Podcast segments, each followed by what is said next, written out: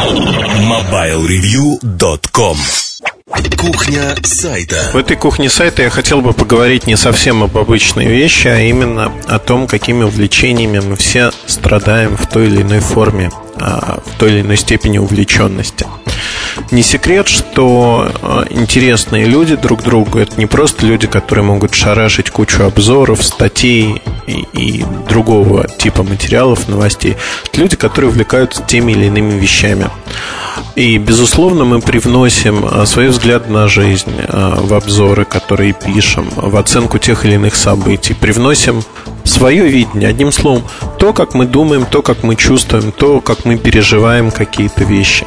Это нормально. И это добавляет вот а, позволяет избежать некой механистичности подхода, что у тебя есть шаблон, и копай отсюда и до обеда именно по этому шаблону, как э, делают там многие ресурсы. Я считаю своей искренней заслугой э, то, что э, многие ресурсы, пытаясь равняться на нас, они уходят вот от этой механистичной модели мира, когда эмоциональная составляющая сведена к нулю, ее практически нет. На мой взгляд, это очень верно, очень правильно, и когда компании поступают, другие издания поступают таким образом, они становятся интересно. Потому что просто перечисление глупое, тупое перечисление неких характеристик без выводов, без каких-то эмоциональных штук, оно неинтересно. А с другой стороны, с этим нельзя переборщить. Это как а, приправа к блюду основному. Если вы пересолите или переперчите, то есть а, вашу готовку будет практически невозможно.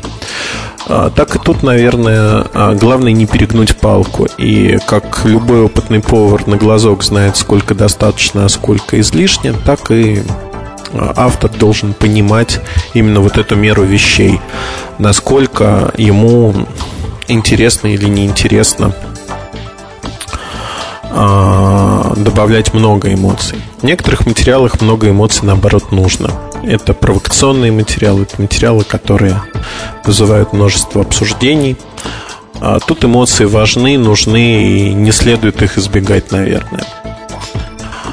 А в моей жизни есть много увлечений разных. Да?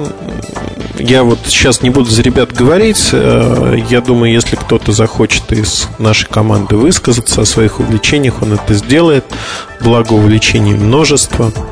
Они совершенно разнообразные.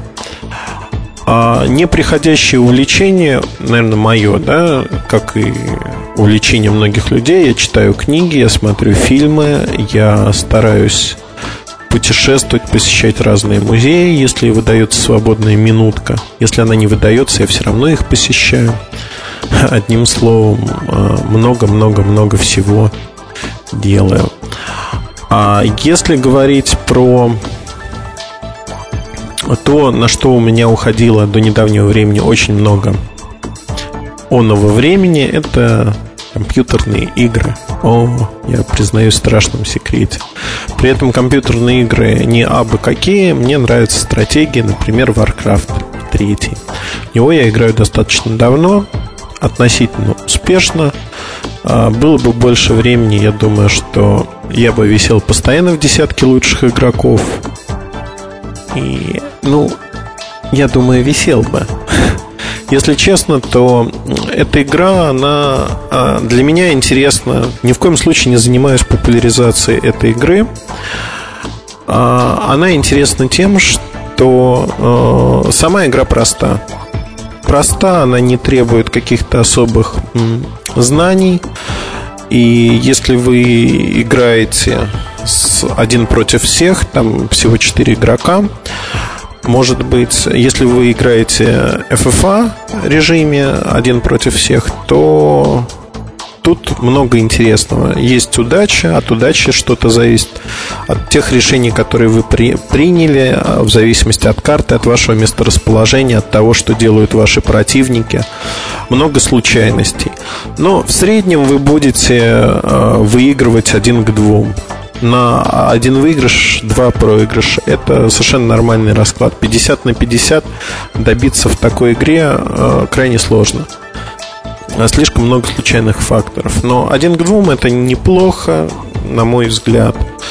А в игре 4 на 4, когда в вашей команде 4 э, игрока, включая вас, а в противоположной команде также 4 игрока, тут многое зависит от того, как ведут себя те партнеры, которые находятся с вами. Я видел и наблюдал много раз, когда игра, которая была выиграна, но отдельная схватка, которая была проиграна в хлам, люди выходили и, по сути, э, выходя из игры, они подписывали смертный приговор тем людям, которые остались. Фактически они э, умывали руки и говорили, мы проиграли.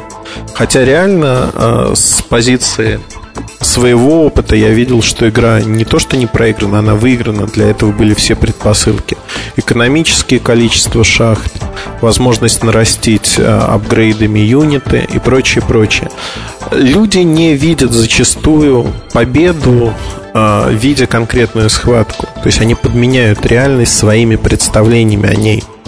Достаточно страшная вещь, потому что в жизни мы тоже с этим сталкиваемся, и люди зачастую подменяют реальность воображаемым миром, тем, что они воображают, воображают внутри себя. А тут э, ровно так же мы можем столкнуться в этом игровом мире с предательством, когда кто-то из ваших коллег, которые случайно подбираются, вдруг оказывается предателем и ничего не делает. Не потому, что он не умеет, а потому, что он сделает все, чтобы вы проиграли. Есть вот такие извращенные сознания, а, которые пытаются убить команду. А, когда-то вам везет, и он не в вашей команде, когда-то не везет, он в вашей команде. Но в любом случае, а, занимаясь большим теннисом в детстве, я пришел к очень простому выводу, что у меня был замечательный тренер. Лихачев был чемпионом Союза, и как игрок он был неплох, как тренер, наверное, не так хорош, но э, у Лихачева было простое правило.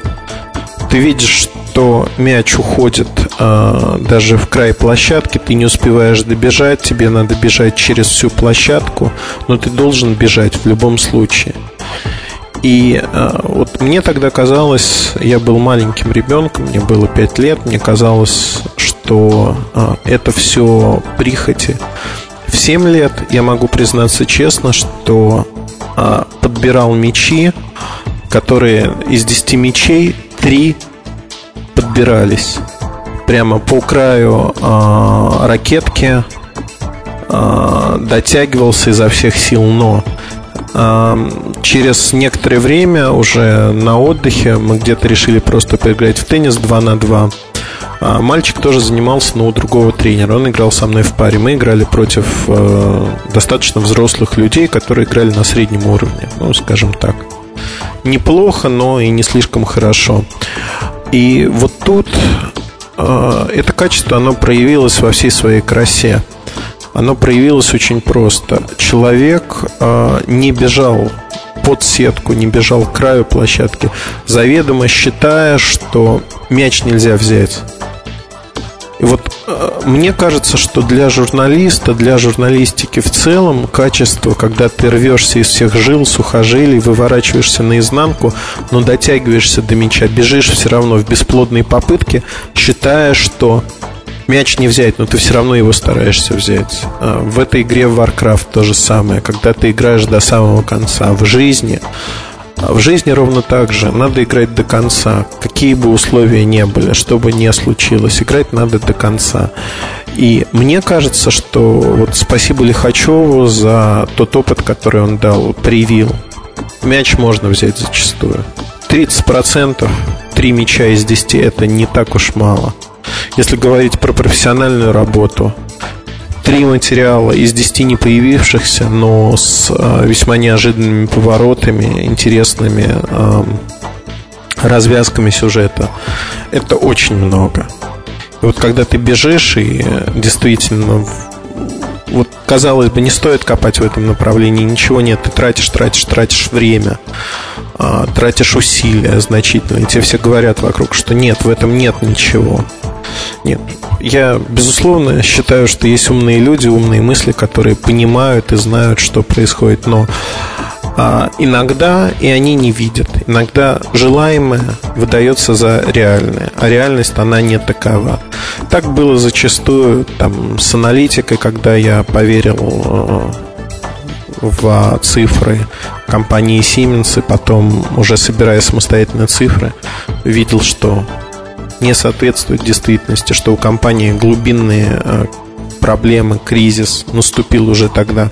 Хотя снаружи это была цветущая компания, один из лидеров рынка с весьма положительными перспективами, как казалось бы. Вот тут подмена реальности желаемыми вещами происходит. Часто э, желаемые вещи, которые выдаются за реальность, они превращаются в такое действие многих людей. Это стратегии некоторых компаний, например, Apple. Э, они в этом преуспели, они молодцы, честь им за это и хвала. То есть маркетинг работает на все сто.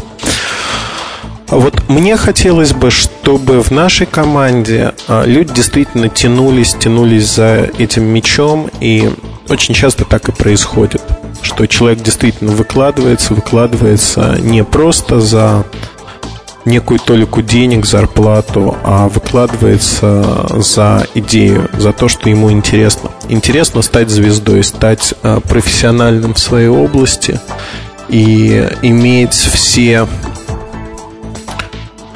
э, плюсы от того, что он вот так работает. Это действительно интересно. И если говорить о вот скажем так, вознаграждении каком-то в виде интересности, в виде удовлетворенности от работы.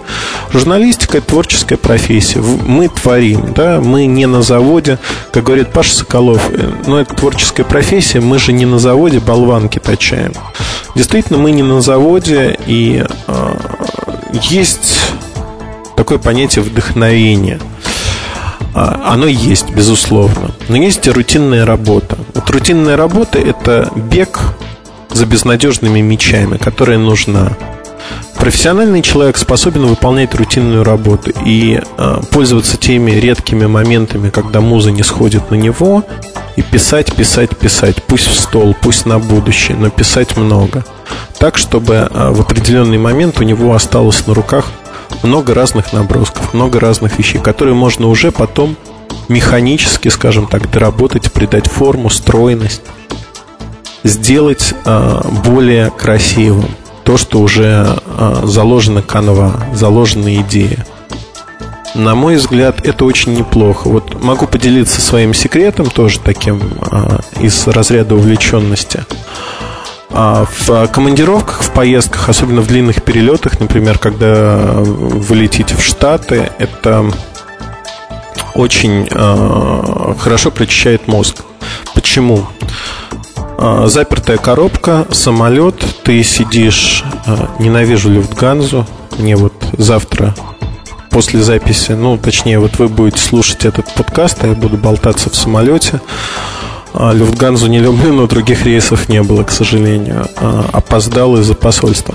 Так вот, а, ты сидишь и читаешь прессу, читаешь газеты, читаешь журналы, некий другой взгляд. Ты можешь отрешиться и увидеть что-то другое, что происходит то есть в небольших заметках находятся или в больших статьях находятся материалы мысли, скажем так, для собственных материалов. Это ценно, это всегда интересно и действительно и в книгах, которые читаешь. То есть поездки, смена впечатлений, смена места, они, наверное, прочищают мозг в какой-то мере. А, безусловно, от трансатлантических перелетов устаешь как собака, особенно возвращаясь из Штатов а, в Россию, ты живешь неделю как минимум в каком-то жутком а, режиме, в жутком цейтноте, в жутком, ну, много жутких, да, вещей. Но если брать там а, конкретно мою текущую поездку, то возвращаясь а, там кутерьма с а, рядом конференций, кутерьма с рядом проектов, которые мы подытоживаем, запускаем, одним словом, такой собачий вальс нескончаемый. Но, тем не менее, действительно из поездок привозишь не просто впечатления, а привозишь новые материалы – Материал зачастую на полгода, на год вперед. Материал не всегда обычный. И это не ситуативные какие-то материалы, да, вот про увлечение, если продолжать говорить. Я люблю фотографировать. Фотографирую я много. За год у меня накапливается примерно терабайт фотографий. Я не считаю фотографии телефонов, это просто из различных поездок я привожу много-много-много фотографий. Э, я хочу подчеркнуть, что по глупости душевной в RAW я не снимаю, я снимаю JPEG, снимаю на обычную э, зеркалку, самую бюджетненькую, э, 300 Canon с э, различной оптикой. Как правило, ставлю универсальный объектив и им уже э, снимаю все. То есть тут нет никаких секретов. А, вы знаете, ну, действительно пробуждает э, возможности для творчества, то есть другой взгляд на мир зачастую. И э, помимо того, что ты фотографируешь в поездках, у тебя остается память, много вещей, на которые не фотографируя, ты никогда бы не обратил внимания которые прошли бы мимо. То есть фотография это способ остановить мгновение какое-то, остановить мгновение и задуматься. А в нашем мире основная проблема в том, что мы живем очень быстро, и э, в этом ритме жизни мы не можем остановиться. Вот наше увлечение, наверное, это возможность остановиться, возможность посмотреть вокруг, понять, а, осознать, что происходит, как происходит, и попытаться не выдавать желаемое за реальное. А если ваше увлечение дают вам возможность видеть реальность такой, какой она есть, критически оценивать какие-то вещи, события вокруг вас. Это самое большое достижение, которого вы можете достичь в жизни. По моей шкале ценностей. Безусловно, в вашем случае это может быть что-то другое. А в моем случае это критический взгляд на вещи не потому, что э, я вот работаю аналитиком или э, главным редактором Mobile Review. Отнюдь нет. Я и до этого ценил в людях именно здравый подход и возможность критически оценить ситуацию. Критически это не значит плохо, это значит здраво. Здраво оценить, что в ситуации правильно, что неправильно, какие выходы из ситуации существуют. И эмоции здесь зачастую не нужны. Здесь нужна трезвая оценка того, что происходит. В людях, к сожалению, современных особенно, такие качества отсутствуют зачастую. Их просто не воспитывают. Если человек осознает, что этого ему не хватает в жизни, то, наверное, над этим стоит работать иногда задумываться. В любом случае это скажется положительно на вас, в вашей карьере, потому что думающие люди, люди здравомыслящие, они нужны во все времена, а, в любых ситуациях, и к таким людям прислушиваются окружающие. Спасибо, я буду рад, если вы поделитесь мыслями о своих хобби, о том, чем вы занимаетесь на нашем форуме. А, я думаю, что наше комьюнити, наше сообщество людей, читающих Mobile Review и просто общающихся, оно уже крайне велико, и мы можем поделиться многими интересными вещами друг с другом. Спасибо. MobileReview.com Новости. Компания Acer расширила свою линейку портативных GPS-навигаторов и представила новую серию профессиональных устройств для навигации Acer P700. Они предназначены для использования в автомобиле. В настоящее время доступны две модификации P710 и P730. Вся серия P700 поставляется со встроенной региональной картой или картой Европы. Кроме того, модель P730 имеет встроенную систему сообщения о дорожной ситуации, с помощью которой можно практически в реальном времени получать данные ситуации на дороге, чтобы избежать пробок. Сообщество Фринк объявило о завершении работ по подключению локальных российских серверов. Использование их позволит существенно улучшить качество связи. Наиболее заметны будут изменения при использовании Фринк в сетях GPRS Edge. Также, по заявлению Фринк, голосовой вызов через этот VoIP-клиент в сетях GSM почти не отличается по качеству от обычного GSM-вызова. Улучшение качества связи позволит комфортно использовать программу даже тем пользователям, у которых нет доступа к Wi-Fi сетям. MobileReview.com Жизнь в движении.